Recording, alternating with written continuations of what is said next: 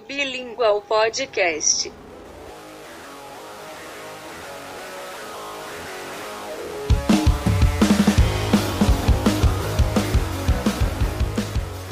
Esse é mais um episódio de Sublingual, o podcast sapatão sobre direitos sexuais e reprodutivos.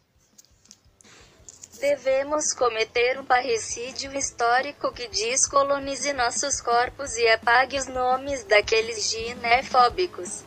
Esse é um trecho da Zine Anarcha Glenn, que fala sobre a história racista e misógina da ginecologia. Ele foi colocado no início desse episódio para pensarmos nas ciências da saúde da mulher como uma coisa que foi construída através do sangue de milhares de mulheres. O enorme genocídio em nome da ciência e do patriarcado, e que, logicamente, também envolveu o aborto num momento ou em outro. O parto e o aborto sempre aconteceram e foram fenômenos femininos. Em determinado momento, as mulheres se tornaram interessantes, internamente interessantes, talvez. Os seus órgãos sexuais e reprodutivos se tornaram interessantes. Com órgãos reprodutivos, me refiro ao útero, aos ovários, às trompas, e com órgãos sexuais, quero dizer a própria vulva, a vagina, o clitóris e etc. É daí que vêm as reivindicações dos direitos sexuais e reprodutivos. Portanto, direitos sexuais seriam a garantia de que a gente possa exercitar, viver e aproveitar nossa sexualidade da forma mais segura, prazerosa e saudável possível. Enquanto direitos reprodutivos teriam a ver com a garantia de poder gestar ou não gestar de acordo com a nossa vontade. O aborto é um direito reprodutivo. Mal resolvido, mas é. As mulheres negras, ainda com o intuito de ampliar a discussão sobre os direitos reprodutivos, desenvolveram um conceito muito importante que é o de justiça reprodutiva, que lembra que as opressões de raça e classe não são recortes, e sim partes que integram uma pessoa e que devem ser consideradas com mais intensidade e que o Estado, as feministas brancas e os homens precisam entender que, para além do direito ao aborto, as mulheres negras também reivindicam o direito à possibilidade de conseguir gestar, criar e conviver com seus filhos com segurança, coisa que o racismo não ajuda muito. É aproximadamente em 1500 que no mundo começa a surgir o famoso interesse pelas mulheres, que comentamos agora há pouco. E esse interesse, que não é nada positivo, fomentou a realização de um monte de experimentos anti-humanos, a criação de doenças consideradas femininas para classificar, categorizar as mulheres em caixinhas específicas e medicalizá-las. Também mobilizou o enorme genocídio feminino que vivemos até hoje. Esse genocídio, extermínio de populações ou grupos específicos, no caso as mulheres, afetou todas mas principalmente as negras, indígenas e aquelas que não pertenciam ao que era considerado o tipo ideal de mulher. O genocídio mais conhecido talvez tenha sido a caça às bruxas, que durou do século XIV até o século XVII.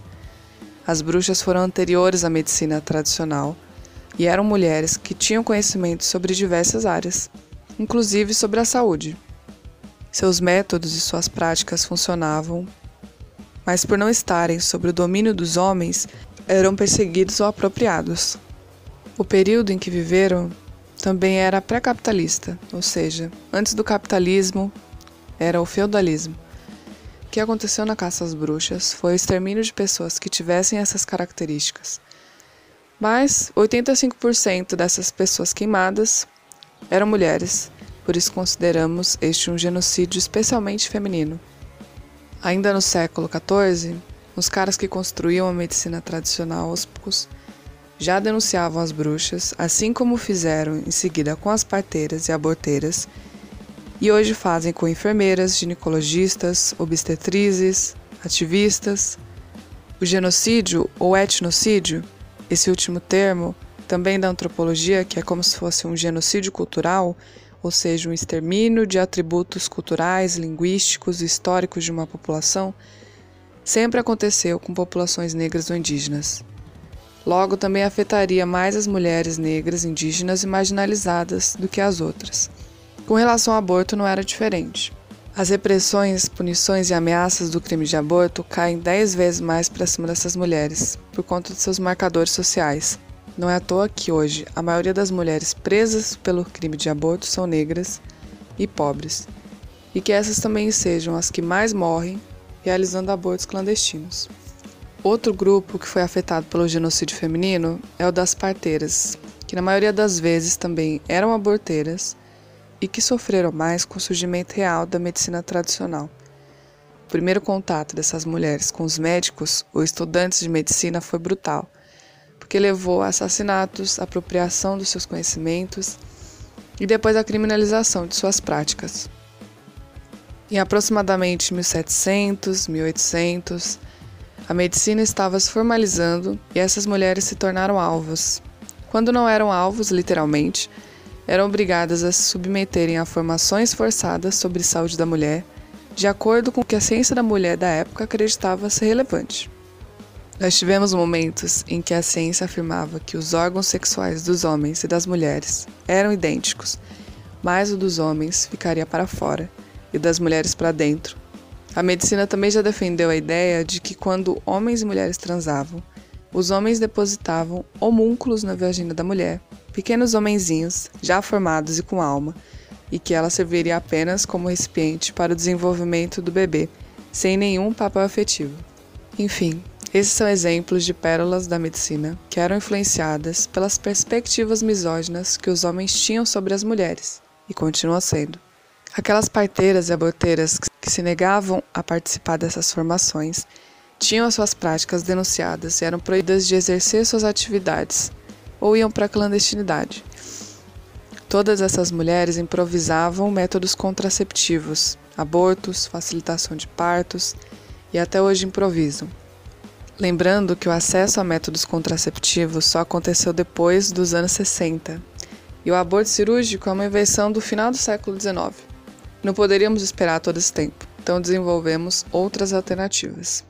E é isso que queremos dizer quando colocamos em pauta que os corpos femininos foram colonizados, porque assim como se colonizam países, territórios e populações através de genocídios, assassinatos em massa e exploração constante, também foram colonizados os corpos das pessoas do sexo feminino. Indico nesse episódio as zines Anarcha Gland, e autoexame ginecológico. Como fazer? Manual insubordinado que diz que você pode colocar a mão lá sim. Os dois links vão estar disponíveis no blog imenelastica.noblogs.org. Até o próximo episódio.